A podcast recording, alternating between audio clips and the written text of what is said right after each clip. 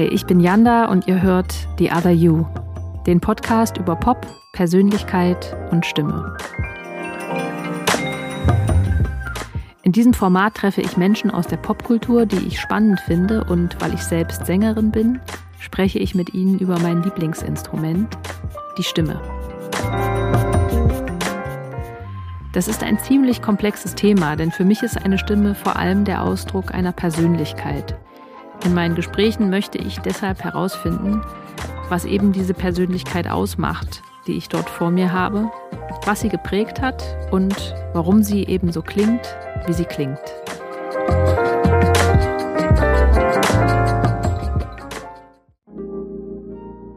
Meine erste Interviewpartnerin ist Eva Milner, Sängerin der Band Hundreds.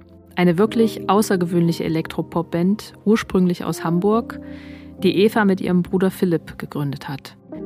Seither schreiben sie gemeinsam Songs, denen sie Text und Stimme leiht. Philipp hingegen zeigt sich für die Produktion und als Pianist für diverse Tasteninstrumente verantwortlich.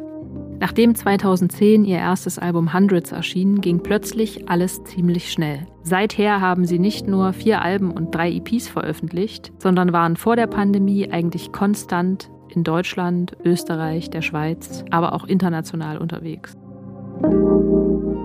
Inzwischen haben sie sich den Drummer Florian hinzugeholt und spielten im Januar 2020 anlässlich ihres zehnjährigen Bandjubiläums ihr bisher größtes Konzert in der ausverkauften Elbphilharmonie in Hamburg. Für unser Gespräch bin ich zu Eva nach Würzburg gereist, denn ich wollte wissen, warum sie sich mit Ende 20 doch noch für die Kunst entschieden hat und wie das eigentlich ist, als autodidakte Sängerin, die sich im Grunde alles selber beigebracht hat, mit einem studierten Pianisten zusammenzuarbeiten, der auch noch ihr Bruder ist. Eine kleine Triggerwarnung vorab. Wir sprechen auch über Evas Leben mit ADHS. Das ist die Abkürzung für Aufmerksamkeitsdefizit-Hyperaktivitätsstörung. In diesem Zusammenhang sprechen wir auch über Angststörungen. Wenn euch dieses Thema in besonderer Weise betrifft, dann passt beim Hören bitte auf euch auf.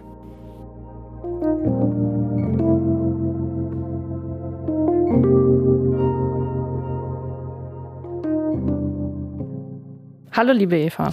Hi, Jessica. Ich freue mich sehr, dass gerade du die erste Person bist, die in meinem Podcast mit mir spricht.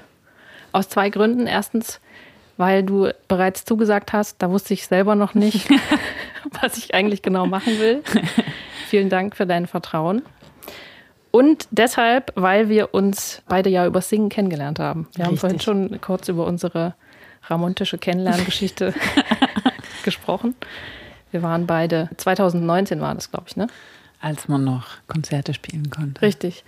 Da waren wir beide auf einem Festival und haben uns im Backstage kennengelernt. Mhm und sind ein bisschen ins Gespräch gekommen. Mhm. Und du hast gesagt, du suchst eine Gesangslehrerin.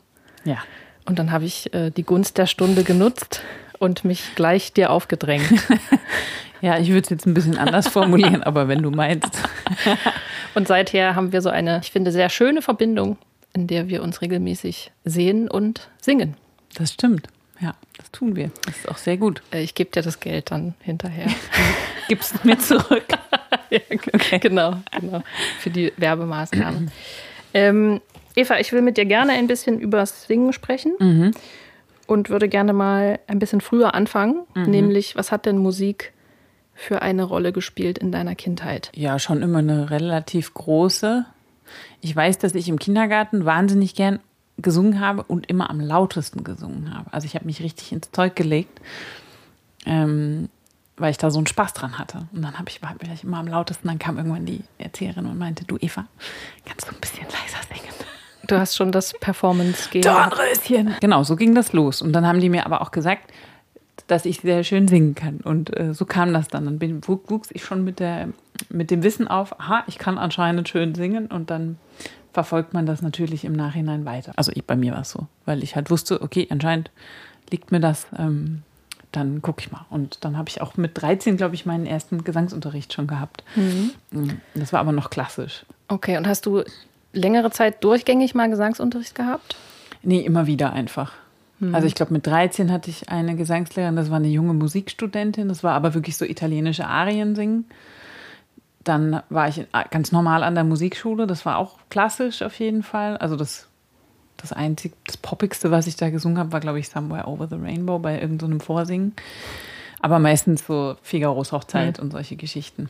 Diese Arien und so weiter. Und dann ähm, hatte ich eine Band mit 17.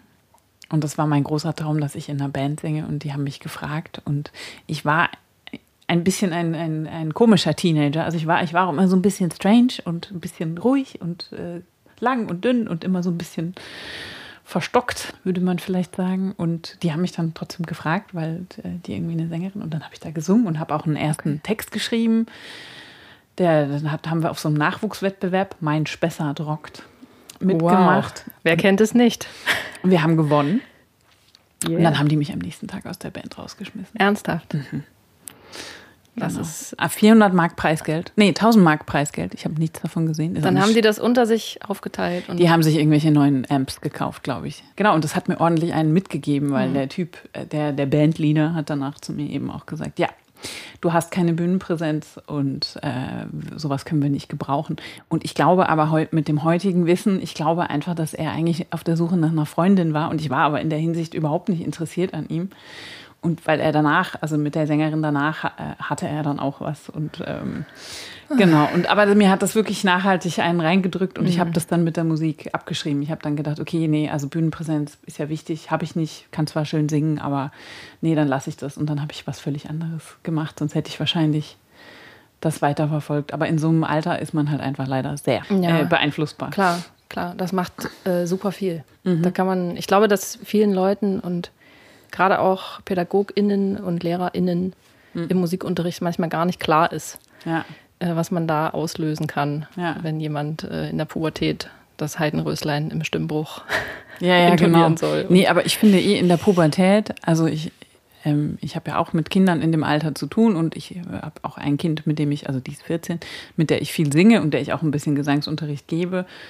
Und das Einzige, finde ich, was du in dem Alter machen solltest, egal was ist, loben bis über den grünen Klee und, und, die, und die Kritik äh, kann schon kommen auf jeden Fall, aber loben ist erstmal das Aller, Allerwichtigste, weil mhm. überhaupt, dass man sich das traut, das ja. jetzt zu machen, ist schon so krass einfach. Äh, um nochmal ganz kurz zurückzugehen, klassischer Gesangsunterricht, weil viel klassische Musik bei dir zu Hause lief oder gab es einfach keinen populären? Nee, es gab keinen populären da auf dem, auf dem Land. Okay. Gab es nicht. Nee. Okay. Das war die einzige Und das Option. war, das war, also war bei Philipp ja auch so, bei meinem Bruder, äh, mit dem ich die Band ja habe jetzt. Der hat auch mit klassischem Klavier angefangen, weil es einfach, äh, da gab es jetzt keine äh, Jazz- oder Pop-Geschichten auf, dem, auf dem Land einfach. Der hat, der hat auch dann auch erst klassisch Klavier studiert am Konservatorium und so, bevor er dann zum Jazz und zum Pop kam. Und so war es bei mir einfach auch. Und es wird ja auch gesagt, das ist so die Grundlage, das ist eine gute Ausbildung, aber für mich war es eigentlich komplett falsch. Also da, mhm. der, da diese Sopranstücke äh, flöten, das lag mir nicht so auf jeden Fall. Ja, aber es ist natürlich trotzdem ähm, so ein bisschen so ein Grundstock an Technik, mhm. den man dann lernt. Ja, ja, auf jeden Fall. Und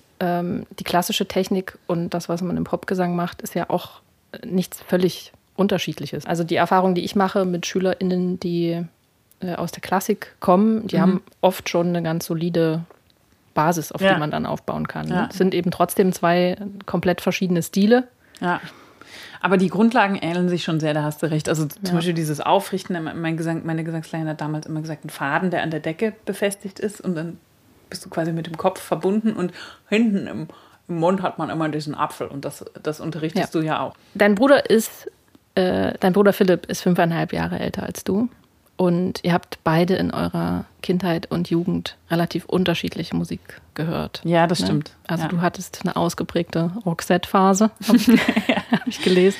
Ja, ja die, die, hat aber Philipp tatsächlich zu einem jähen Ende gebracht. Also der, hat, der hatte da auf jeden Fall, viel, der hat auf jeden Fall gesagt, das ist Mist und äh, hier hast du Björk. Also das war schon. Genau, genau. Darauf, darauf wollte ich gerade zu sprechen kommen. Es äh, taucht in mehreren Interviews auf, dass das so ein Turning Point war, mhm. ähm, als dein Bruder dir eine bestimmte Björk-Platte empfohlen hat. Die erste, hat. die Debut, genau. Ja. Hat und, er mir geschenkt, ja. Ja, und ich würde gerne wissen, ähm, was ist das auf dieser Platte, worauf ihr euch beide einigen konntet? Also äh, erstmal bei Björk natürlich die Stimme. Wenn du das erste Mal die, die Stimme von ihr hörst, und da war sie ja auch noch super jung, da, also das ist einfach eine, also das wird jetzt niemand bestreiten, das ist einfach eine ultra besondere einprägsame Stimme. Ja, auch eine sehr einprägsame Frau im Allgemeinen. Genau, wie dann, wie sie aussieht. Ähm, dieses Cover mit dem Wollpulli und, und die Hände hat sie so am Mund. Also ich, ich habe es am Anfang nicht wirklich verstanden, was das jetzt für eine Musik ist, aber ich dachte mir halt, na gut, ich Philipp hat gesagt, das ist gut, also dann ist das jetzt gut, dann höre ich das jetzt. Und dann ändern sich die Hörgewohnheiten natürlich auch, wenn du ein bisschen komplexere äh, Sachen hörst. Und das war dann tatsächlich ganz gut. Und ich glaube, ähm, ich weiß, dass mein einprägsames, einprägsamstes Lied von ihr Playdead auf dem Album mhm. war. Ich glaube, du hast sowas gesagt wie, du hast die Platte so lange gehört, bis du genau. sie verstanden hattest. Genau. Ja, also verstanden. Inwiefern ja. kannst du es verstehen? Aber bis ich es hören konnte, ohne dass ich dachte, oh, es ist anstrengend oder so. Und mhm. das ändert dann natürlich auch eine Herangehensweise an alles andere, was ein bisschen anstrengend oder so. Das wird ja immer über Björk gesagt, dass die Leute es anstrengend finden und ähm, Dir ja. ist vielleicht das erste Mal was richtig Progressives genau, begegnet. Ja, genau. Was hast du sonst noch so für Sängerinnen gehört, die dich beeinflusst haben? Also 400s. 400, also ganz gro große Ein Einflüsse waren die, war diese ganze Trip-Hop-Geschichte dann. Da war ich so 16, 17, also angefangen mit Portishead über Lamp, äh, Goldfrapp, ähm, Moloko. Moloko, ganz wichtig. Ähm, und Roisin Murphy, ihre, ihre Soloalben. Ähm, genau, also diese, diese ganze Schiene. Also im Prinzip ist es auch genau das, was, was wir auch machen. Also das ist so, das haben wir beide total abgefeiert und ich glaube. Viel wir, Tanzbares quasi. Viel Tanzbares auch, ne? auch. Ja. ja, ja, genau. Genau, also das sind so die, die, die Sängerinnen auf jeden Fall, die mich am meisten beeinflusst haben. Ähm, sind jetzt auch alles keine krassen Power Voices oder so. Mhm. Also ist jetzt keine Adele dabei, aber es sind einfach sehr besondere Stimmen, so, genau. Elektropop auch. Ja, einfach, ne? Elektropop, ne? ja, ja, auf jeden Fall. Dein Bruder ist ja nach Weimar gegangen und hat dort Klavier studiert. Mhm. Und ich habe gelesen, dass du als Teenie eigentlich immer so Entwicklungshilfe machen wolltest. Mhm. Und dass du ihn aber auch häufig besucht hast, so mit ja. 13, 14 und dann ja. auch so mit ihm auf den Partys warst und dachtest, ja, hey, cool, mein großer Bruder nimmt mich ja, mit. Ja, das war echt cool, dass er das gemacht hat. Das ist schon unglaublich eigentlich. Und du hast ja dann total viel Kontakt gehabt, auch mit diesen ganzen Studenten mhm. oder Studierenden. Ja. Und äh, da habe ich mich gefragt, ob du damals irgendwann auch schon mal den Gedanken hattest, Musik zum Beruf zu machen oder das Singen zum Beruf zu machen. War das irgendwie vorher schon mal Thema? Nee, m -m. nee, also das, das hatte ich mir wirklich aus dem Kopf geschlagen.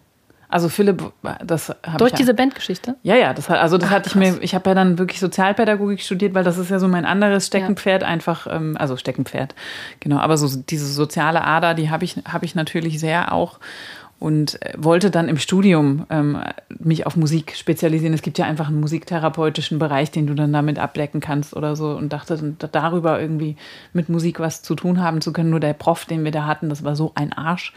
Ähm, dass ich das im ersten Semester auch gekickt. Der war wirklich ekelhaft, äh, so ein älterer Typ, sexuelle Anspielungen uh, und so weiter, genau. Okay. Und ich ähm, bin dann da ganz schnell wieder raus das war ein bisschen schade, weil ich dadurch halt diese Ausbildung, diese Grund, diese Grundtheorie-Ausbildung auch nie bekommen habe, sozusagen. Also du hast äh, Sozialpädagogik angefangen zu studieren? Nee, ich habe das studiert, ich habe das komplett studiert, aber okay. du spezialisierst dich in der sozialen Arbeit dann immer für ah, ein okay. bestimmtes Feld.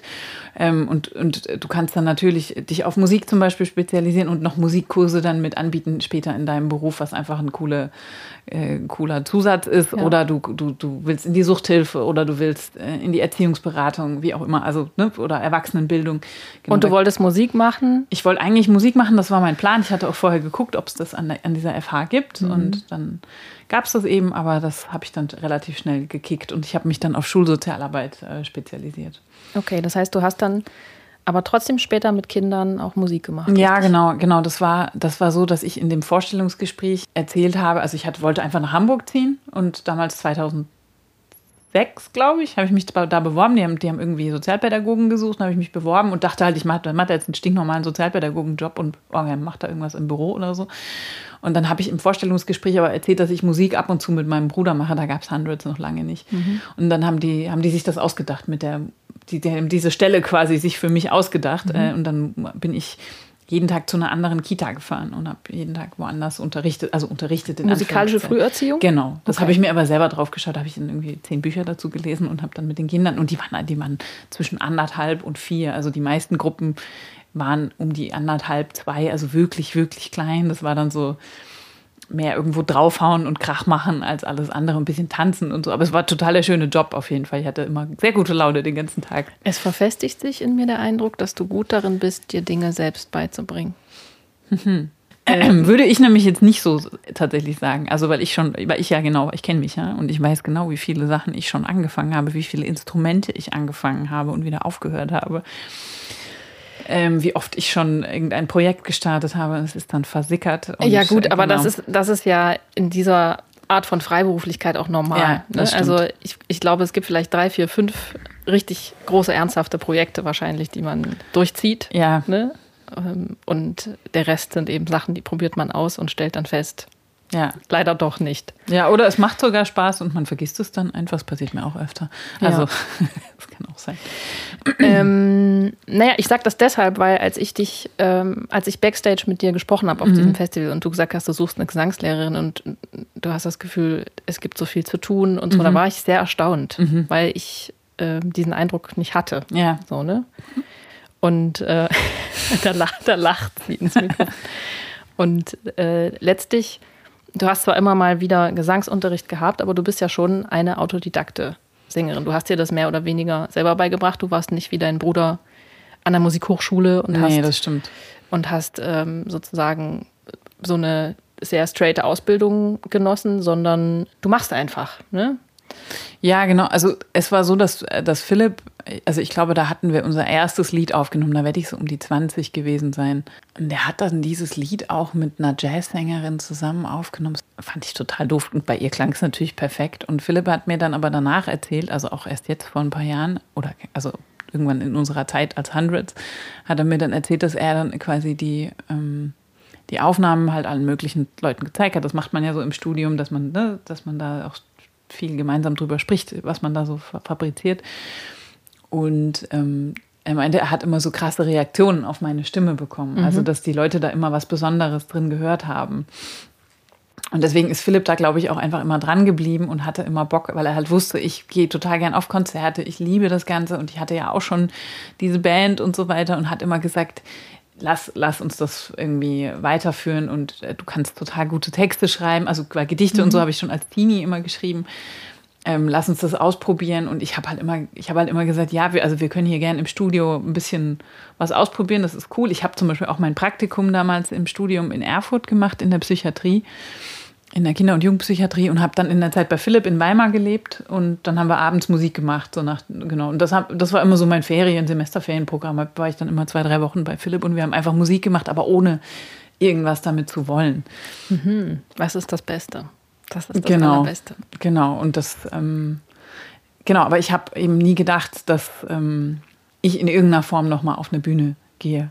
So, Wegen war, dieser Band, wo du rausgeflogen bist. Ja, es ist ein bisschen überdramatisch, aber ich hatte, also ich habe dann da gar nicht mehr viel drüber nachgedacht. Das war jetzt auch nicht mit großer Wehmut okay. oder so verbunden, Alles sondern es war einfach mhm. so, man hakt ja manche Sachen einfach ab, so wie ich werde jetzt keine Profifußballerin oder. Also im ähm, Grunde hast du ihm geglaubt, weil er gesagt hat. Ja, ich habe, also ja. der war ein bisschen älter und genau, äh, das, ne, ich habe halt mhm. einfach gedacht, okay, also Bühnenpräsenz kann ich jetzt nicht beurteilen. Ich habe tatsächlich viel auf meine Schuhe geschaut während des Konzerts. Ich war, ich war halt 16 und ähm, es war sehr aufregend, war mein erster Auftritt in meinem Leben und, und wir haben gewonnen. Also das ja. will ich ja noch mal, ja, das will ich ja noch mal sagen. Ne? Also irgendwas, irgendwas scheint da auf jeden Fall schiefgelaufen zu sein. Und das, das, ich hatte das einfach so abgehakt. Das war jetzt wirklich auch nicht, also klar, in dem Moment war es ganz fürchterlich und ich habe eine Woche getrauert und so, aber dann war es auch, war es auch wieder okay. Und wenn mir Freundinnen oder so danach gesagt haben, nee, aber die dann dabei waren an dem Abend oder so, die haben alle und die haben gesagt, nee, es war aber eigentlich ganz gut und so, ich habe denen das nicht geglaubt. Also das, der Zug war dann einfach abgefahren. Dein Bruder hat studiert, du hast ihn besucht. Mhm. Ach ja, Ihr habt zusammen Musik gemacht. Wie ist es dann, wie ist Hundreds entstanden? Also da war es so, dass ich in meinem Job äh, mir unbezahlten Urlaub über den Sommer genommen habe. Genau, ich war 28, uralt, damals in Retrospektive, um so eine Karriere zu starten. Ich hatte Liebeskummer. Ich hatte äh, mich, also ich war da sieben Jahre mit meinem damaligen Freund eben zusammen gewesen und. Seven years of war are over. Genau. Psst, nicht alles, nicht alles verraten. nee, da geht es um was anderes tatsächlich. ähm, genau, und der hatte mir so richtig, so richtig das Herz gebrochen. Also so richtig also das möchte ich auch nicht nochmal haben. Es war wirklich schrecklich. Es war sehr intensiv, ich habe sehr gute Texte geschrieben, aber Es war die Hölle, wirklich. Und genau, das war, glaube ich, im Mai. Und dann war Schluss und, äh, und dann habe ich gedacht, scheiße, was mache ich eigentlich mit meinem Leben? Und wieso habe ich eigentlich diese Musikkarriere? Ah ja, das muss ich vielleicht noch dazu sagen. Der Typ, mit dem ich so lange zusammen war, der war auch Musiker. Ah, okay. Ähm, und hatte auch eine Band. Und der hat mich in, also es ist tatsächlich schon wieder so eine, so eine blöde Männergeschichte, aber der hat ähm, mich halt in dem, was ich mit Philipp gemacht habe, auch nicht bestärkt. Also er hat immer so ein bisschen judgy drüber gesprochen und sein eigenes Projekt fand er auf jeden Fall besser und das war, habe ich mich auch wieder einfach beeinflussen lassen. Ungut. Dabei hätte ich, wir hätten es ja einfach parallel machen können. Er macht sein Bandprojekt, ich mache mein Bandprojekt mit meinem Bruder, ist doch cool. Genau. Und irgendwie ähm, war ich da auch so ein bisschen unter seiner Fuchtel. Ich glaube nicht, dass er das beabsichtigt hat, aber dass ich mich da halt einfach, genau, heute mit, mit heutigem Wissen würde ich es alles anders machen, aber ich war jung und ein bisschen leicht ähm, zu beeinflussen einfach. Leicht zu verunsichern. Genau. Ja. Ja.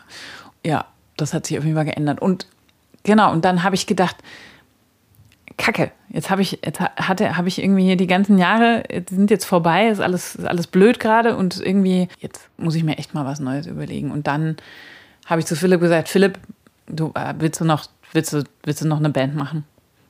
Und dann hat er gesagt, ja klar, jederzeit, kein Problem. Ich habe noch, ich mache noch bei Glüso, aber klar, komm her. Dann habe ich mir eben zwei Monate unbezahlten Urlaub genommen oder vier Wochen, ich weiß nicht mehr. 2008 Das muss man vielleicht kurz dazu sagen. Philipp hat lange Zeit in der Band von Clouseau gespielt. Genau, und hat im Zughafen in Erfurt gewohnt. Und da ist das erste Hundreds-Album dann in diesem Sommer entstanden. Ach, Lange? Rede, kurzer Sinn. Richtig, genau. Und da haben wir in Philips, ich habe bei Philipp im Zimmer, im Studio, im Zimmer gewohnt, vier Wochen, ähm, unterm, unterm Schrank geschlafen. und dann haben wir das gemacht.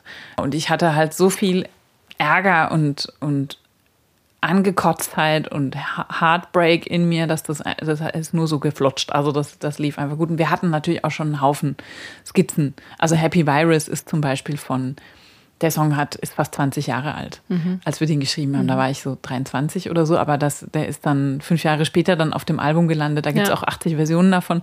Genau, aber ein paar hatten wir einfach schon und ein paar sind dann in dem Sommer entstanden und dann hat es auch ein bisschen gedauert und dann haben wir das quasi in dem Sommer, habe ich dann eine MySpace-Seite entworfen. Ich habe dann wirklich beschlossen, okay, das ist jetzt mein Ding, das mache ich jetzt und mal gucken, ob es klappt. Und es hat dann tatsächlich relativ schnell, relativ gut geklappt, dass dann diese MySpace-Seite häufig geklickt wurde und, und dass uns dann vier Wochen nach, nachdem ich da die ersten drei Songs hochgeladen hatte, irgendwie eine Booking-Agentur geschrieben hatte, ein Management und alle möglichen anderen Leute, die irgendwie Konzerte mit uns veranstalten wollten. Und, ähm, Super. Genau, und dann dachte ich so, was ist denn, was, äh? Moment mal, das funktioniert ja. Ja, genau. Und dann haben wir unser erstes Konzert in diesem Sommer in Erfurt in so einem kleinen Café. Ich weiß jetzt leider nicht mehr, wie es heißt. Peckhams, glaube ich. Haben wir gespielt. Da war so Singer-Songwriter-Abend. Und wir sind dann da hingelaufen. Philipp hat dann da das Klavier, das im Café stand, gespielt. Und dazu lief der Laptop. Und ich habe gesungen. Und es waren vielleicht zehn Leute da, aber die fanden es gut, auf jeden Fall. War cool. Sehr gut. Ja. Und ihr habt ja auch euer Label kennengelernt bei so einem kleinen, schrottigen Gig in so einer Hamburger Kneipe. Genau, Ne? ja. Simbus waren das Genau, damals. ja. Wir wussten, dass die kommen zu diesem Konzert. Ich habe oben drüber im Kindergarten gearbeitet, lustigerweise, in dieser Mhm. Bar. Und ich kannte die Besitzer irgendwie darüber. Und meine Freundin Jenny hat auch noch im Haus gewohnt. Also das war so, war so wie so ein Freundeskreis sozusagen. Okay. Und dann kamen die da hin und es war wirklich, wirklich sehr, also im sehr kleinen Rahmen. Da waren vielleicht 30 Leute und sehr eng aufeinander. Und die, genau, und dann haben die gesagt, okay. Es stand offensichtlich unter einem richtig guten Stern. Ist Das- aber auch wirklich ein wunderschönes Album, Ja. muss ich sagen, was ich auch sehr mag. Ja. Ähm, Ja, ich finde es ja interessant mit diesen ersten Alben, also weil ich oft, äh, oft gesagt bekomme, ach, euer erstes Album. Also ich glaube, das hatte halt dann noch so auch den Zauber des Neuen und so weiter. Ähm, genau, das mögen immer noch sehr viele Leute, die dann, glaube ich, nicht mehr so die neuen Alben, ich, ach, keine Ahnung, ich weiß es nicht. Und Album hören ist ja auch nochmal so ein Konzept, was sich ein bisschen abschafft gerade, deswegen. Ja, ich glaube, also ich habe das damals so wahrgenommen, dass plötzlich haben so alle von Hundreds gesprochen. Mhm. Ihr wart so ein Geheimtipp und auch so ein bisschen so eine. Also jeder hat sich so gefreut, dass er diese Band entdeckt hat. ja, ich glaube, mit dem ersten Album verbindet man oft noch was anderes. Ja. Ne? Ja, ja, es stimmt auf jeden Fall. Also das war wirklich, es hat, es hat einfach in dem Moment, es, es war, also, und auch der, die ganze Erwartungshaltung war ja noch nicht da. Wir hatten noch kein Publikum. Und dann hat, haben wir irgendwie mit Jenny, ähm, mit der Fotografin, die da im Haus mitgewohnt hat, die hat dann gesagt, hier, ähm, wir können noch Fotos, ihr braucht doch bestimmt Fotos und lasst mal Fotos machen. Dann sind wir mit Jenny irgendwie mit der S-Bahn an so einen Brackwassersee in Hamburg gefahren und haben halt dieses Coverfoto dort gemacht, unter Wasser und waren dann da mit Jenny in dem, in dem See drin. Und dann hat einfach alles so zusammengepasst. Es war dann, es war, also es war wirklich ein bisschen magisch auf jeden Fall. Und ich habe dann, als Sinbus uns gesigned haben, ich dachte dann, okay, ich habe einen Plattenvertrag. Jetzt, jetzt geht das Leben los. Also ich hatte keine Ahnung, was das bedeutet und dass Sinbus ähm, ein super Label sind, das, also geschmackvolles Label. Aber ich habe dann, hab dann sofort meinen Job gekündigt. Weil ich dachte, okay, jetzt verdiene ich Geld mit Musik. Ich, ich wusste da noch nicht, dass, dass man vielleicht am Anfang noch nicht so viel damit verdient. Ich habe dann sehr viele Jahre gekellnert. es gibt so eine schöne, so eine schöne Line von Blumentopf. Ja. Ähm, ich glaube, es ist Blumentopf. Als wir Fahrtkosten kriegten, dachten wir, wir hätten es geschafft. Ja, genau. Nee, das ist, war wirklich so. Ich, ich weiß noch, ich habe Bodybill gesehen im, in, in so einem Keller in Hamburg und da waren, weiß ich nicht, 200 Leute drin und die waren alle völlig am Ausrasten und ich, und ich dachte mir, das müssen reiche Männer sein, die Männer von Bodybuilder vorne. Habe ich mir wirklich gedacht. Ich hatte überhaupt keine Ahnung. Und ich dachte auch, jede Band, die irgendwie im Knust spielt oder in, in, im, im hier, ich habe so viele Bands in Hamburg damals gesehen, ähm, in, dem, in dem 1500er Laden, ich habe gedacht, das sind Millionäre. Also ich hatte einfach überhaupt keinen, wirklich, hatte keinen Plan, wo Philipp bei Clouseau gespielt hat und ich ja wusste, dass das jetzt nicht. Ähm, ja. Genau. Aber das ist ja auch gut, dass man das nicht weiß. Nee, also genau, ich glaube, vielleicht hätte ich sonst. Ich glaube, mit einer gewissen Blauäugigkeit äh, muss man in diese Industrie gehen. Ja. Und ich glaube, dass es auch wichtig ist, an Wunder zu glauben, weil es natürlich aus marktwirtschaftlicher Sicht macht das keinen Sinn. Also es ist ja so eine Branche. Na, es sei denn, du machst marktwirtschaftliche Musik wie Mark genau, Forster. Aber wenn man jetzt eine, ein Album aufnimmt, dann ist man am Ende im Regelfall froh, wenn man keine Schulden mehr hat. Ja, das stimmt. Das ist eigentlich das, das erklärte das Ziel der Veranstaltung. Ja. Ich weiß nicht, ob es einen anderen Industriezweig gibt, wo man einfach nur hofft, dass man keine wo, Schulden wo macht. Wo Hoffnung weißt du? so ein großer Teil davon ist ja. und auch Glück und Zeitgeist und so weiter.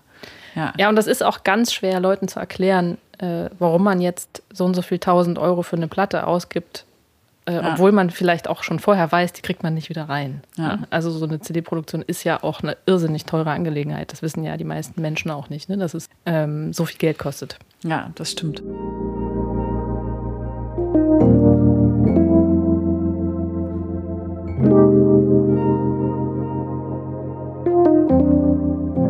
Platte 1 war draußen Ja. und ist unheimlich gut gelaufen.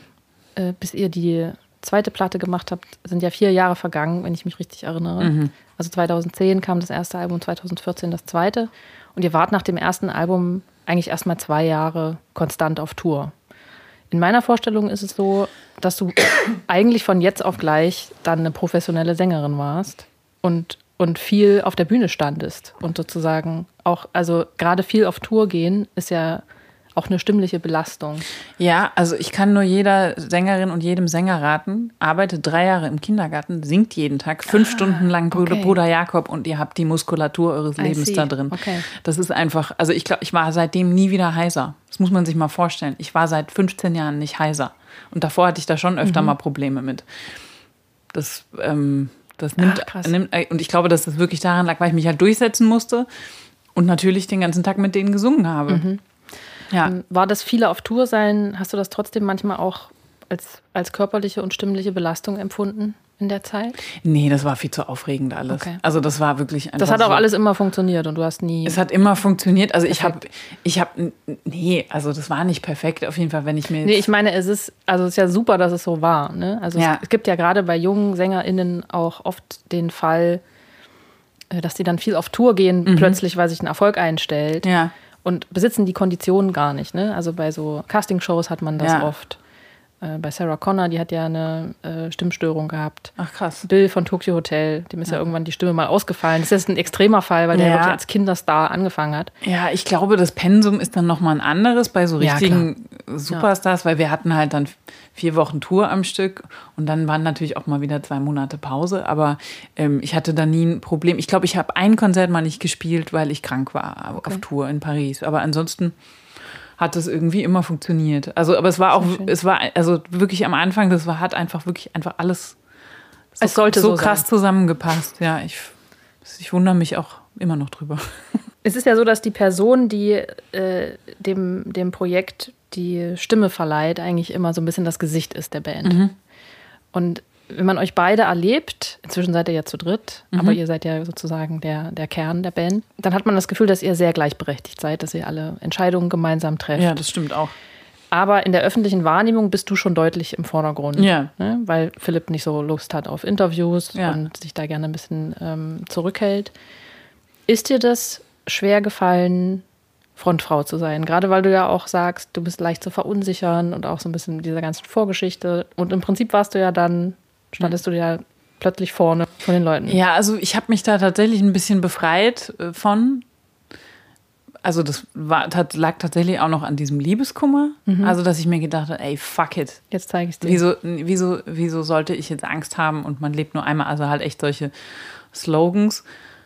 Und ich habe ja dann relativ schnell gemerkt, dass da irgendwas passiert. Also, dass ich als Eva auf die Bühne gehe, also das wie so ein Teil von mir spaltet sich ab und der, der performt dann. Ich habe dann festgestellt, der Schritt auf die Bühne und zum Performen ist nicht so krass, wie ich vorher immer dachte, einfach. Man macht das einfach. Und das ist natürlich am Anfang wie so ein Rausch, weil du viel zu krass einfach. Und dadurch, dass aber Philipp natürlich ähm, erstens mein großer Bruder ist, auf den ich mich immer verlassen konnte, und zweitens ja natürlich auch schon eine Menge Bühnenerfahrung hatte.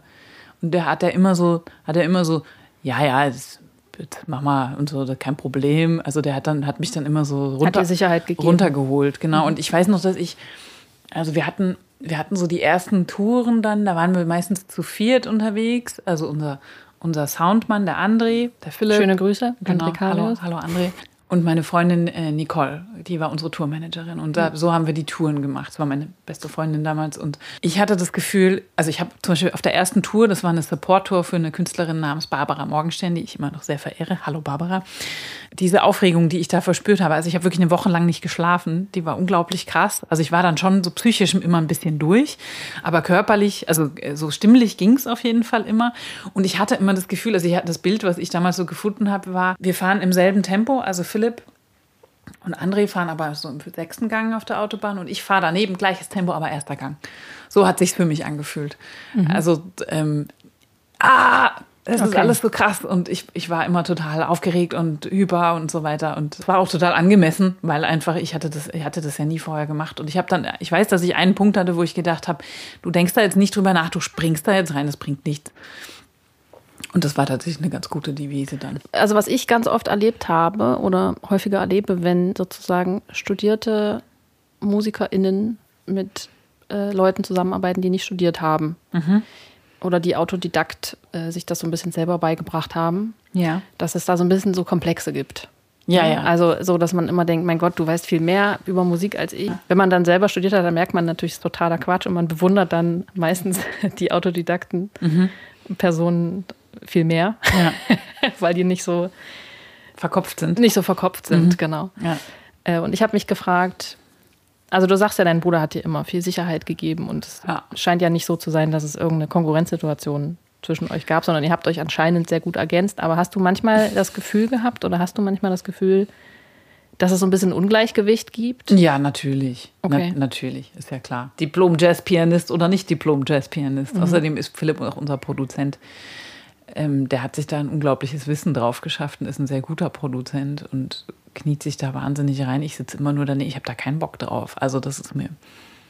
Das Na gut, du, ich meine, du schreibst die Texte, du hast einen ja, anderen ja, Job. Also, ja, ja, aber- klar, aber ich, also ich, ich könnte ja auch schon irgendwas vorproduzieren oder so, aber mir liegt das wirklich überhaupt nicht. Also ich habe auch damit wirklich abgeschlossen. Ich habe es 20 Mal probiert. Ah, okay. Ähm, es, ist, es ist einfach nicht meins. Ich kann mittlerweile Gesang aufnehmen, so zu Hause, das kriege ich hin und über irgendeinen Track oder so, aber dann, dann hört es auch schon langsam auf. Also das ist einfach äh, nicht meins. Und das ist auch okay so. Aber das war ein langer Weg, das zu akzeptieren, auf jeden Fall. Und natürlich habe ich das immer noch ab und zu, dass ich denke, ach scheiße, ey, Philipp ist irgendwie, ähm, ich brauche ihm gar nichts vorzuschlagen oder ihm gar keine Mel die Melodie vielleicht jetzt gar nicht zu zeigen, weil die ist eh ähm, harmonisch wahrscheinlich total öde und ich denke aber, das ist gerade schön, aber oft funktioniert es auch, dass er dann sagt, ah, cool, da wäre wär ich jetzt gar nicht drauf gekommen. Ähm, weil er nicht so einfach denkt oder ne, also einfach andere Herangehensweise, weil er dann vielleicht denkt, ah, ich muss das harmonisch noch zu einem schönen Abschluss bringen und dann probiere ich noch Jesus 3 und was weiß ich. Ähm, ich glaube, er denkt gar nicht besser oder schlechter. Ja. Er denkt halt analytischer wahrscheinlich. Genau, Ne? Also genau. er denkt halt bewusster darüber nach. Du machst Ja. es halt nach Gehör und das, das kann man ja nicht. Das eine ist nicht besser als das andere. Ja, ja, nee, aber halt äh, kannst du drüber sprechen, was gerade passiert oder kannst Genau. du nicht Ja, darüber ja, ja. sprechen? Das, das kenne ich gut. Genau, das ist halt so der Unterschied. Ich habe euch im Studio schon mal besuchen dürfen. Ja. Mich hat es total beeindruckt, äh, wie ihr gearbeitet habt, weil ihr versteht euch ja wirklich ohne Worte. Mhm, ja, das stimmt. Erstens fand ich es spannend, dass du beim Aufnehmen keine Kopfhörer benutzt. Ja, Also du hast quasi keinen Monitor. Da ja. habe ich gedacht, das, ja, das habe ich noch nie gesehen. Und das war mir total fremd. Aber Philipp hat dann auch mal gesagt, nö, nö, sie braucht das nicht und so. Wir haben festgestellt, das funktioniert so viel besser. ja. Ähm, und er ist natürlich auch derjenige, der mit dir die Vocal Recordings dann macht. Und dir auch so ein bisschen die Anweisungen gibt. Genau. Aber er ist natürlich eigentlich kein Sänger, sondern Instrumentalist. Ja, er sagt, er sagt jetzt ja auch nicht, ähm, also er sagt ja eher, er sagt eher so Sachen wie, und jetzt sing mal so, als wäre es dir scheißegal, und jetzt sing mal Okay. so ähm, mit so einer, mit noch mal, also noch mal ein bisschen kleiner oder also, ne, und versuch mal den Vokal zu betonen. Also er hört schon genau zu, aber es ist eher so ein, ja, so ein Adjektiv, was er mir dann immer, was er, ich versuche das dann umzusetzen. Ähm, mal klappt es, mal nicht. Und manchmal ist es auch so, dass wir dann die Session abbrechen und sagen, probieren wir jetzt morgen wieder. Ja. Oder manchmal sagen einem die Leute auch, stehen Sie bitte um 7 Uhr morgens auf, weil dann kommen Sie bis besonders tief herunter. Das warst du. Ich bin sehr tief Das runtergekommen. muss man, glaube ich, nochmal erklären. Ja. Du hast mich angerufen und gesagt, es gibt so ein, eine Stelle im Song, wo ich super tief singen muss. Ich weiß nicht, wie ich da hinkommen soll. Und Mhm. Ja. dann habe ich gesagt, steh doch mal ganz. Ja, um sechs, um sechs sind wir aufgestellt. 6.50 Uhr haben wir es aufgenommen. Es hat funktioniert. Sehr gut. Danke, Jessica. Sehr gut. Sehr gut. Es ist ja auch so, das finde ich auch total interessant. Ihr schreibt Musik, Mhm. ähm, manchmal so ein bisschen am Reißbrett. Und wenn ich jetzt einen Song schreibe auf der Gitarre, dann schreibe ich den Song ja so, dass ich den auch singen kann. Ne? Und Ja. dass, ich, dass der mir nicht schwerfällt. Ja. Und mit dir habe ich das erlebt, dass du manchmal dann zum Unterricht kommst und sagst, wir haben jetzt einen neuen Song aufgenommen und ich weiß gar nicht, wie ich das live machen soll. Ja. ja, das stimmt. Ähm, das, das ist einfach da- da- dadurch, dass es eine Band ist und es nicht einen alleinigen Songwriter gibt, Ja. äh, passiert das einfach. Und dass ihr auch im Studio die Songs eben direkt produziert. Ne? Die Ja. sind nicht vorher schon fertig und Nee. dann nimmt man die auf, sondern Nee. die entstehen im Genau. Prozess. Die, die, also die Produktion ist das Songwriting sozusagen Ja. in einem.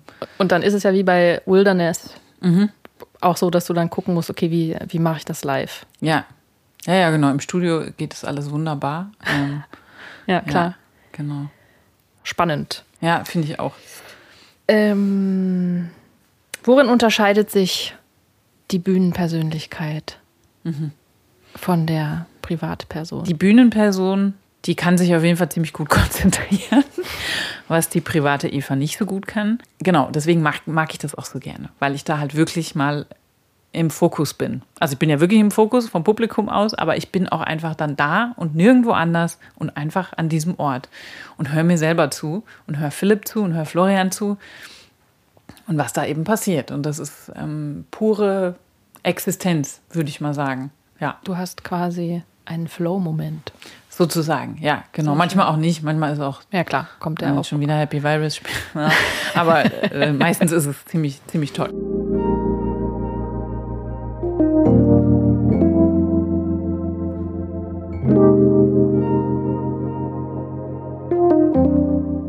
Ähm, Eva, du hast ADHS und das ist ein Thema, ähm, dass du, mit dem du sehr offen mit mir im Unterricht direkt umgegangen bist. Also du hast Ja. mir das direkt erzählt. Ich glaube, ich hatte die Diagnose auch frisch, deswegen da, damals habe ich mich äh, dann die ganze Zeit damit beschäftigt, weil ich es so krass fand und mir so viel klar geworden ist. Ich habe mich natürlich jetzt in Vorbereitung auf diesen Podcast auch viel äh, mit ADHS beschäftigt. Und dann ist mir der Song Ten-Headed Beast eingefallen. Und dann habe ich so gedacht, krass, das ist ja, das passt ja total. Ja, also das stimmt, da habe ich auch schon mal drüber nachgedacht. Das passt total. Bei Tenet Beast geht es ein bisschen um was anderes, geht eher um ähm, Bewertungen von außen, die man dann so ver verinnerlicht und man dann sich vielleicht nicht entscheiden kann, weil man alle, alle, alle möglichen Verläufe, die diese Entscheidung jetzt mit sich bringt, schon durchgespielt hat und was der denkt und was der dazu denkt. Und genau, also dass man sich selber quasi so ein, ein Bein stellt, indem man gar nicht vom Fleck kommt, weil also das kenne ich nämlich auch sehr gut, dass ich dann zu viel an die anderen denke und dann, genau, aber das ist wahrscheinlich ein Teil vom ADHS. Ja, auch dieses I can feel everything. Ja. Ähm, ja. Und auch diese Art von Verunsicherung und ja. sich ein bisschen falsch fühlen oder sich nicht ja, richtig genau. fühlen. Ne? Ja.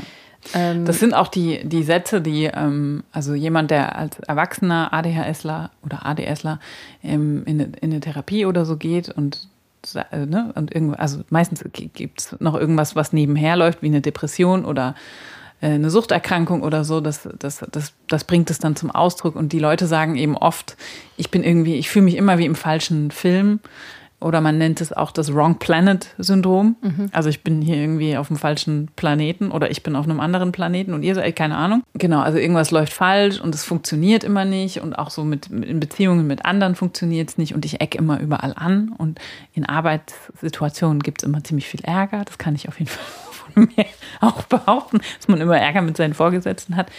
Hatte ich auch immer. Du hattest die Diagnose frisch 2019. Ja, also 18, 19 auf jeden okay. Fall. Ja, erst relativ spät mit, mit 37. Was ja auch nicht so ungewöhnlich ist, leider. Ja. Ne, dass das so spät diagnostiziert wird. Damals in den 80ern, das war einfach. Ähm, also ich hatte einen enormen Bewegungsdrang, mir fiel es wahnsinnig schwer, still zu sitzen und so weiter. Aber die haben, also damals lief es noch eher so unter Zappel-Philipp oder so. Ja, also, das ist dieses Zappel-Philipp-Syndrom. Genau, genau. Ja. Ähm, und Was ja auch veralteter Begriff Ja, ja, genau. Aber das zeigt eben auch, weil das, der Zappel-Philipp ist ja aus diesem Buch Der Struffelpeter und das ist von Mitte des 19. Jahrhunderts. Das heißt, es, diese Krankheit, Krankheit oder psychische Störung, Besonderheit gibt es schon lange und im Endeffekt ist es ja einfach eine, also es ist über eine, eine genetisch übertragbare, eine übertragene Krankheit, äh, nicht Krankheit, ähm, Störung. Persönlichkeitsstörung, genau. Und das heißt einfach, dass äh, dein Gehirn bestimmte Stoffe, Dopamin und Noradrenalin nicht so gut äh, rumschicken kann. Mhm. Genau, also ganz einfach gesagt. Und Zappel-Philipp-Syndrom wahrscheinlich auch deshalb, weil das häufiger bei Jungen diagnostiziert wird Richtig. als bei Mädchen. Ne? Richtig. Also genau. einfach, weil sich bei denen diese Hyperaktivität mehr zeigt. Ja, ja aber ich meine, das ist auch generell ein Problem, so dass Frauen die richtigen Diagnosen viel später bekommen oder ja. gar nicht bekommen. Also das ist auch so ein generelles Problem. Genau, und ähm, ich glaube, meine, meinen Eltern, die, die, denen war das schon bewusst und wir waren auch, ich war auch tatsächlich als Kind dann mal bei der Psychologin zwei Jahre, so mit elf, aber das, das, da, da ging es dann auch schon so langsam und die haben auch immer gesagt, das wächst sich aus. Das ist so einer dieser Mythen, mhm. das, das stimmt eben bei 50 Prozent der Betroffenen nicht, das wächst sich nicht aus. Und ich hatte... Ähm, Genau, also ich hatte halt immer wahnsinnige Konzentrationsprobleme in der Schule und ich hatte auch in der Schule ständig Probleme mit den Lehrern und genau, die anderen Kinder fanden mich komisch. Also es war halt von Anfang an eigentlich sowas, was sich durchgezogen hat. Und als ich dann mit der Schule fertig war und zu studieren angefangen habe und dann da auch eher meine Leute so gefunden habe und ich dann gemerkt habe, ach krass, es gibt einfach einen Haufen Leute, mit denen ich total viel äh, was anfangen kann und mit denen ich gemeinsam Sachen erleben kann, da hat sich das dann so ein bisschen gebessert, also dass ich mich nicht mehr so falsch gefühlt habe. Aber alles, was Leistung angeht, da habe ich mich mein ganzes Leben lang eben falsch gefühlt. Und ich habe immer gedacht, naja, du bist halt einfach ähm, die stinkende Faulheit in Person. Und das, das, ist ja auch so ein Problem, ne, dass man äh, ADHS eben auch erstmal abgrenzen muss von anderen Lernstörungen. Ja, genau. Und ja. deshalb wird es oft ja. falsch oder gar nicht diagnostiziert. Ja. Oder es gibt, ich habe auch gehört, dass es so ÄrztInnen gibt, die grundsätzlich erstmal jedem, die diese ja, ja, genau. Diagnose draufdrücken. Ja, ja, oder dass es so eine Modeerscheinung ist. Also ich, ich, es gibt es einfach schon immer und ganz historisch betrachtet sagt man, die Menschen mit ADHS waren vermutlich, zum Beispiel zur Steinzeit, waren vermutlich eher JägerInnen. Das heißt, du kannst innerhalb von Sekunden deinen Fokus auf was anderes und dann hin, auch hinterher, aber du, also ist kein Problem, mal kurz abzuschwenken und dann das, das zu verfolgen und dann aber auch wieder das nächste Ding zu machen. Das ist mhm. überhaupt kein Problem. Und die anderen, die haben dann eben Sitzfleisch und gucken der Saat zu, wie sie langsam wächst und dann Frucht trägt und warten und dann ernten sie und die anderen sind irgendwo draußen unterwegs. Genau. Sehr interessant auf jeden Fall. Ja, total. Ich würde gerne wissen, wie deine Geschichte ist mit, dieser, mit diesem Störungsbild. Mhm. Wie hat sich das verändert? Wie warst du als Kind und wie oder als Jugendliche und mhm. wie bist du jetzt als Erwachsene? Hm. Also ich finde, also ich bin ja jetzt schon 20 Jahre erwachsen. Ich finde auch in der Zeit ist sehr, sehr viel passiert. Mhm. Ähm, also als Kind, hm, also es ist schon so, dass, dass also ich will da meinen Eltern überhaupt keinen Vor Vorwurf machen oder so, aber ähm, es war auch eher so das weitere Umfeld nicht jetzt die innere Familie, dass mir schon immer gesagt wurde, ein bisschen, ein bisschen zu laut, ein bisschen zu schnell, ein bisschen zu dies, ein bisschen zu das, was, glaube ich, Jungs eben eher durchgelassen hm, wird. Ja. Genau, weil die, weil so genau, was man auch zum Beispiel bei, bei den Simpsons sieht. Ne? Bart Simpson, der, der baut nur Scheiße die ganze Zeit, aber mit einem Augenzwinkern lässt man ihm dann durchgehen, das ist schon okay. Und die kleine Lisa, die hat irgendwie Selbstzweifel und, ne? und das kriegt ja. man halt auch als Kind schon so aufgedrückt. Also das ist auch was, womit... Ähm, eine Projektion. Genau, die Geschlechterrollen im, im ADHS haben halt, spielen halt auch eine Rolle auf ja. jeden Fall. Genau, und man hat dann, also ich hatte nicht so die Möglichkeit, mich da auszudrücken. Zu Hause tatsächlich schon. Also ich weiß, dass ich dann da irgendwie äh, stundenlange Ballettaufführungen für meine Mutter gemacht habe und ihr alle meine wilden Ideen erzählt habe und die hat mir immer, die hat mir immer zugehört. Das war immer cool auf jeden Fall. Aber ich habe halt schnell gemerkt, so in Freundschaften oder in, äh, mit anderen Kindern oder in der Schule auch, also bayerisches Schulsystem zu der Zeit war natürlich auch nochmal ein ziemlich harter Brocken. Ähm, das hat überhaupt nicht funktioniert. Und dann wird dir eben immer wieder gesagt, ah, es ist zu viel, es ist zu schnell, es ist ähm, zu, zu, was willst du jetzt denn damit? Wir machen doch gerade was völlig anderes. Du bist nicht okay. Also, ja, genau. Ja. Und dann fängst du eben an, dich selber in Frage zu stellen, in einem relativ jungen Alter eben schon. Ähm, Genau, und dann als Teenager habe ich dann wirklich, ähm, bin ich wie in so eine Beobachterrolle gefallen. Ich habe dann auch noch sehr, wirklich sehr oft die Schule gewechselt. Ich war an sechs verschiedenen Schulen oh, wow. in meiner Schulzeit. Aber durch Umzüge oder auch durch nee, diese? Nee, keinmal umgezogen in der Zeit. Ähm, Störung. Also Genau, also ich war in der fünften Klasse, in Bayern ist es so gewesen, dass du quasi ab der, in der fünften Klasse musstest du dich entscheiden, ob du auf die Hauptschule oder aufs Gymnasium gehst. Es gab nichts anderes. Ja, genau. Und alle wollten natürlich aufs Gymnasium. Ich wollte auch aufs Gymnasium. Philipp war auf dem Gymnasium. Wir sind dann morgens immer zusammen zur Schule gelaufen. Das war schön. Und ähm, genau, und dann hatte ich aber einen ganz blöden Lateinlehrer, mit dem hatte ich dann die ganze Zeit totalen Ärger, hatte ich eine 5 in Latein und dann war das Thema Gymnasium nach einem Jahr auch erledigt. Okay. Dann war ich ein Jahr auf der Hauptschule. Da hatte ich dann, war ich dann Klassenbeste. Das war dann ganz cool. Und habe ich dann in, in, innerhalb von einem Jahr, weil ich ja kein Englisch hatte in der fünften Klasse, habe ich dann innerhalb von den Sommerferien ein Jahr Englisch nachgeholt und war dann hatte dann eine Eins in Englisch. Das, also das war dann total cool. Irgendwie hatte ich dann mal so ein Erfolgserlebnis. Es funktioniert ja doch. Ich habe ja doch was in der Birne. Und dann war ich auf der Realschule und dann hat äh, war mein Vater da. Unser Vater war da leider Lehrer. Und ähm, das war schwierig. Und dann bin ich auf, äh, in der neunten Klasse mitten im Schuljahr, weil es nicht mehr ging, auf eine kurz davor habe ich die Pausen immer auf dem Klo verbracht. Also so schlimm war es dann. Alleine auf dem Klo. Ähm, und dann bin ich auf, die, auf eine Mädchen, katholische Mädchenklosterschule gewechselt. Und das war das Beste, was mir je passiert ist, weil da gab es Schwester Winfrieda, eine 60 Jahre alte Nonne, die hat mir Stenografie beigebracht. Ich kann perfekt Stenografie und äh, wow. Zehn-Fingersystem und Hauswirtschaft war auch ein Abschlussfach äh, auf dieser Schule. Also man wurde als Sekretärin oder Hauswirtschafterin oder Mutter halt ausgebildet. Und die war so cool. Und ähm, genau, das war so eine Schule, die haben sich einfach sehr um dich gekümmert, obwohl es katholisch war und ich mit Kathol also ich bin ja evangelisch aufgewachsen, aber genau, das, das war, war total gut, dass ich da gelandet bin. Und auch nur Mädchen und es war, war ein ziemlich empowerndes Umfeld, so irgendwie, ohne, ohne. Das heißt, du hättest äh, sozusagen mit gerade durch dieses oder mit diesem ADHS eigentlich ein Umfeld gebraucht, was dich mehr supportet. Und genau. das hast du bis zu diesem Zeitpunkt nicht gehabt. Genau.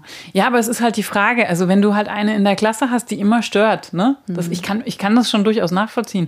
Was, was machst du damit? Es muss ja, der Laden muss ja irgendwie laufen also keine Ahnung. Und, und Medikamente sind halt dann auch ein schwieriges Thema, so gerade jetzt. Aber es kann den Kindern natürlich eine Erleichterung verschaffen, weil sie dann nicht mehr ständig kritisiert werden und nicht, denen nicht immer gesagt wird, das, also das reicht nicht oder es ist zu viel oder es passt halt. Was ich so schwierig daran finde, ist, dass es natürlich wieder darum geht, dass ein Kind nicht in das Raster passt. Mhm. Ne? Des braven Kindes, was mhm. auf der mhm. Schulbank sitzt. Und dadurch ja. ist ADHS oder ADS natürlich auch immer bisschen verschrien als sowas Defizitäres. Ja. Aber ähm, Kinder mit diesem Störungsbild haben ja trotzdem auch besondere Fähigkeiten. Ne? Ja, ja, das stimmt. Also die haben immer, also man sagt dem Ganzen nach, dass es oft Menschen sind, die sehr kreativ sind, die viele gute Ideen haben, aber oft eben an, an Umsetzen der Ideen. Na, da klingelt es doch, oder? Kreativität. Ja, ja, aber die, die dann oft am Umsetzen der Ideen einfach scheitern. Ja. So, das ist, das ist eben so ein bisschen die Krux. Und hohe Intelligenz wird dem Ganzen auch nachgesagt. Das muss aber gar nicht sein. Aber es gibt eben viele Probleme, aber es gibt natürlich auch ein paar Plus, Pluspunkte. Ähm, genau. Und sobald du so eine Diagnose hast, kannst du, hast du dann ja was, womit du arbeiten kannst. Das, ist, ja- das ist ja total gut auf jeden Fall. Weil ich, für mich war das eine totale Erleichterung, weil ich dachte, ach so. Ah, okay. Na gut. Aber wie kam es, dass du ähm, dich dann hast testen lassen? Also es ist so, dass das ADHS ja quasi andere Auswüchse haben kann, wie zum Beispiel Angststörungen. Und ich habe tatsächlich so in, in, in den letzten 20 Jahren immer wieder mit, mit Angststörungen äh, zu kämpfen gehabt, mit Panikattacken, auch öfter im Rahmen von Konzerten und so. Das ist sehr unangenehm, mit einer, mit einer Panikattacke ein Konzert zu spielen. Aber es hat dann immer funktioniert, erstaunlicherweise. Also weil der Fokus dann, glaube ich, nochmal sich in dem Moment so verschieben muss, das funktioniert dann einfach. Fand ich immer sehr krass.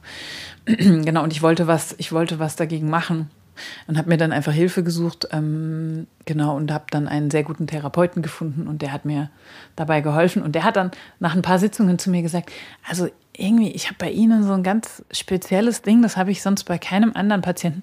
Ich gucke immer auf mein Blatt runter und wenn ich wieder hochgucke, habe ich vergessen, was ich sagen wollte.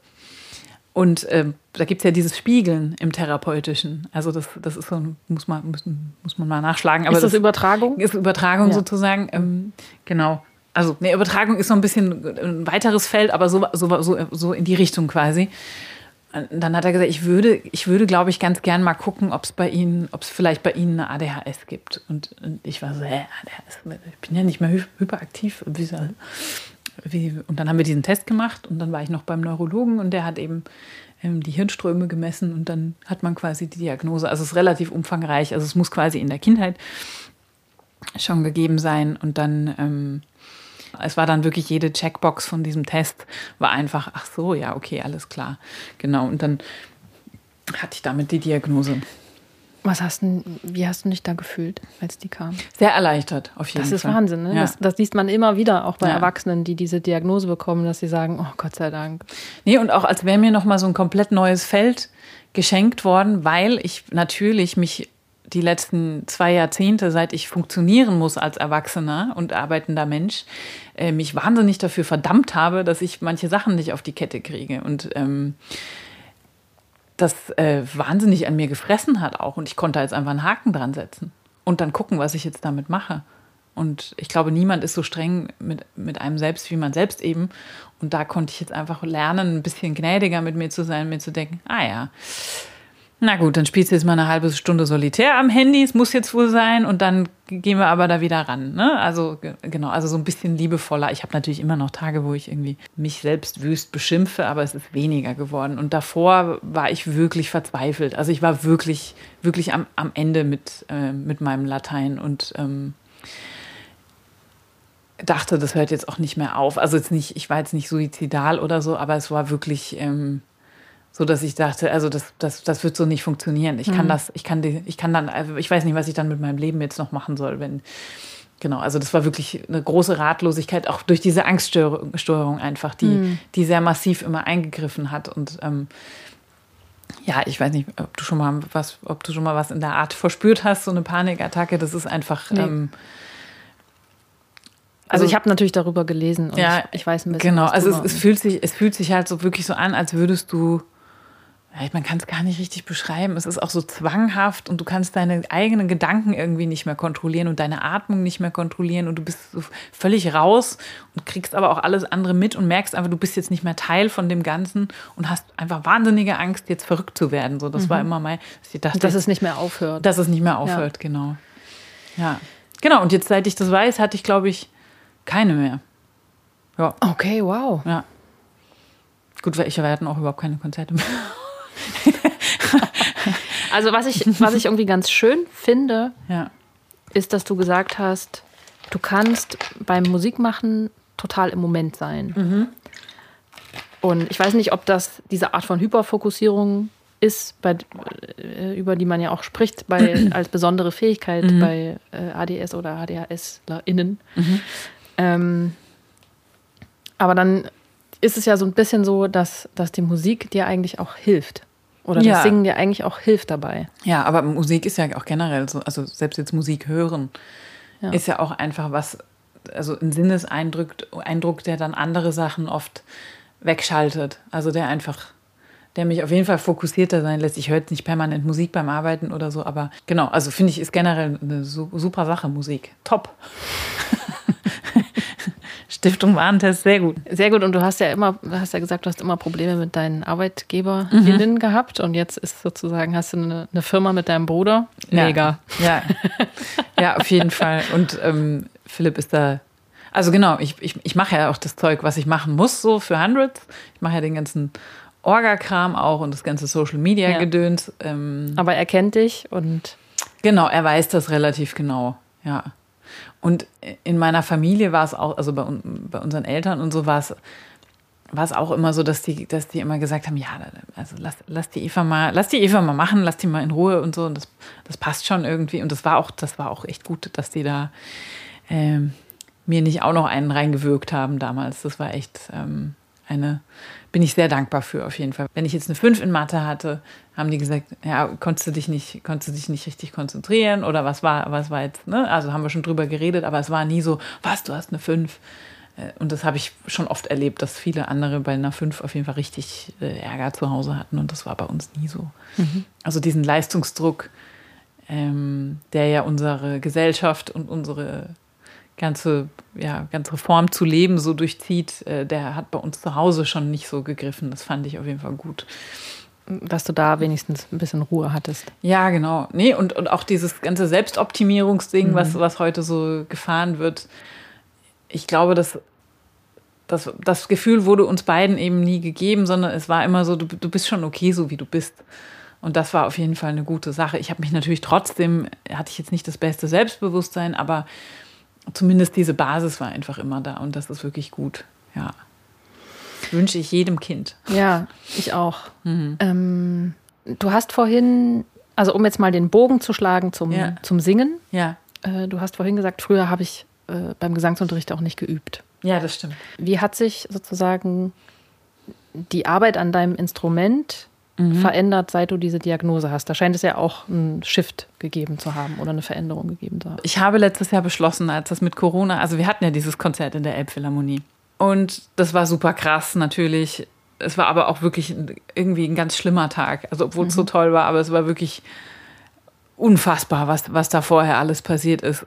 Ich glaube, das war das letzte Mal, wo ich dachte, okay, also jetzt kriege ich gleich eine Angstattacke auf jeden Fall, weil das so, weil das so ein heftiger Druck war. Mhm. Und dann einen Monat später war ja dann quasi Lockdown. Lockdown. Ähm, wir waren gerade eigentlich dabei, die Tour vorzubereiten. Dann ist diese Tour natürlich nie, nie passiert. Ähm, und dann habe ich beschlossen, als ADHSlerin in Therapie kriegst du immer Hausaufgaben. Also es ist tatsächlich so, dass du quasi mit deinem Therapeuten versuchst, mit deiner Therapeutin versuchst zu erarbeiten, dass du eine Struktur hinkriegst, die du auf, auch aufrechterhalten kannst. Weil das ist ja das, woran es immer hapert. Du machst es dann vier Wochen schwer begeistert und dann ist wieder vorbei. Genau, und dann habe ich überlegt, was, was würde mich jetzt bei der Stange halten? Und dann habe ich festgestellt, ich, ich denke jetzt nicht an mich, dass mir das ja gut tut und dass das ja toll ist, sondern ich denke an unser Publikum die ja dann gerne wieder auf die Konzerte kommen wollen. Und das ist jetzt einfach eine Serviceleistung fürs Publikum, dass ich jetzt so viel übe. Und das war der, das war der gedankliche Trick, dass ich es jetzt wirklich mache. Es macht total Spaß. Und ich habe jetzt schon so viel gelernt, aber ich musste mich da selber so ein bisschen übers Ohr hauen. Was ist die Herausforderung äh, beim Singen mit ADHS? Gibt es eine? Text vergessen ist schon, ist schon öfter mal ein Problem gewesen. Das kann ich sagen. Aber das Genau. Das habe ich auch, sag ich mal. Und womit ich, womit ich immer total Probleme habe, ich weiß aber nicht, ob das auch was allgemeingültig ist, ist so Fernseh-Radio-Geschichten, wo du so, und jetzt! Ah, wo man so. Jetzt geht's los! Ja. Und dann vergesse ich immer alles. So, meinen Namen, wer der Typ am Klavier ist. Ah, das ist zu krass. Das kriege ich nicht hin. Aber ansonsten, nö, würde mir jetzt nichts einfallen. Ich finde das auch immer so interessant, dass du dann, obwohl du dann denkst, okay, jetzt ist er weg, der Text, und dann machst du aber den Mund auf und er kommt trotzdem raus. Finde ich immer wieder erstaunlich. Also es ist irgendwie Körpergedächtnis auch. so Ja, das Text ist ja bei. Instrumenten auch so, ne? dass bei Gitarre zum Beispiel die Finger Die sich verselbstständigen. Also Ja. das ist aber auch ein Problem, weil in dem Moment, wo du dann anfängst, drüber nachzudenken, Genau, genau, das kenne ich. ja. dann, dann ist es leider ja, vorbei. ja. Aber auch beim Singen gibt es natürlich ein Muskelgedächtnis. Ja. Also es ist ja auch manchmal so, dass man ähm, ohne eine instrumentale Begleitung oder ein Playback den Song anfängt zu singen und man ist in der richtigen Tonart und denkt dann, hat kurz so einen Moment, wo man denkt, oh, ich habe ein absolutes Gehör, aber es ist auch Muskelgedächtnis. das ist sehr, sehr, sehr spannend. Eva, welche Songs möchtest du denn auf die Playliste packen? Also das willst du jetzt auch noch so Das spontan ich jetzt auch wissen. so spontan wissen. Naja, dann einen von Sophie Hunger. Ich denke mal, äh, diese geile, dieser geile Anja irgendwas Remix. Äh, There's Still Pain Left. Hm. Ähm, ja, dann vielleicht, weil es so schön ist und mich schon so lange begleitet, das eine Lied von Leanne La Havas. Ähm, Green and Gold. Sufjan Stevens vielleicht noch. Ah, Mhm. sehr gut. Ja, We're all gonna die. genau. That's true. Habe ich auch in einem Text von mir. Tatsächlich? Ja. Hast du geklaut? Nee, also anders. Anders formuliert. Okay. Also ihr habt euch We can try for sure we die. Okay, okay, okay. Das ist jetzt ein krasser Downer zum Mhm. Ende dieses Ja, aber es Podcasts. stimmt. Also, das stimmt einfach. Es wird passieren. Eva, ganz vielen, vielen Dank. Tschüss. Ich würde mich freuen, wenn wir jetzt noch ein schönes Gläschen Rotwein zu Das, uns nehmen. das machen wir. Jetzt Das mache ich dir erstmal Pfannkuchen. Das haben wir uns verdient. vielen, vielen Dank. Sehr gerne. Tschüss. Tschüss.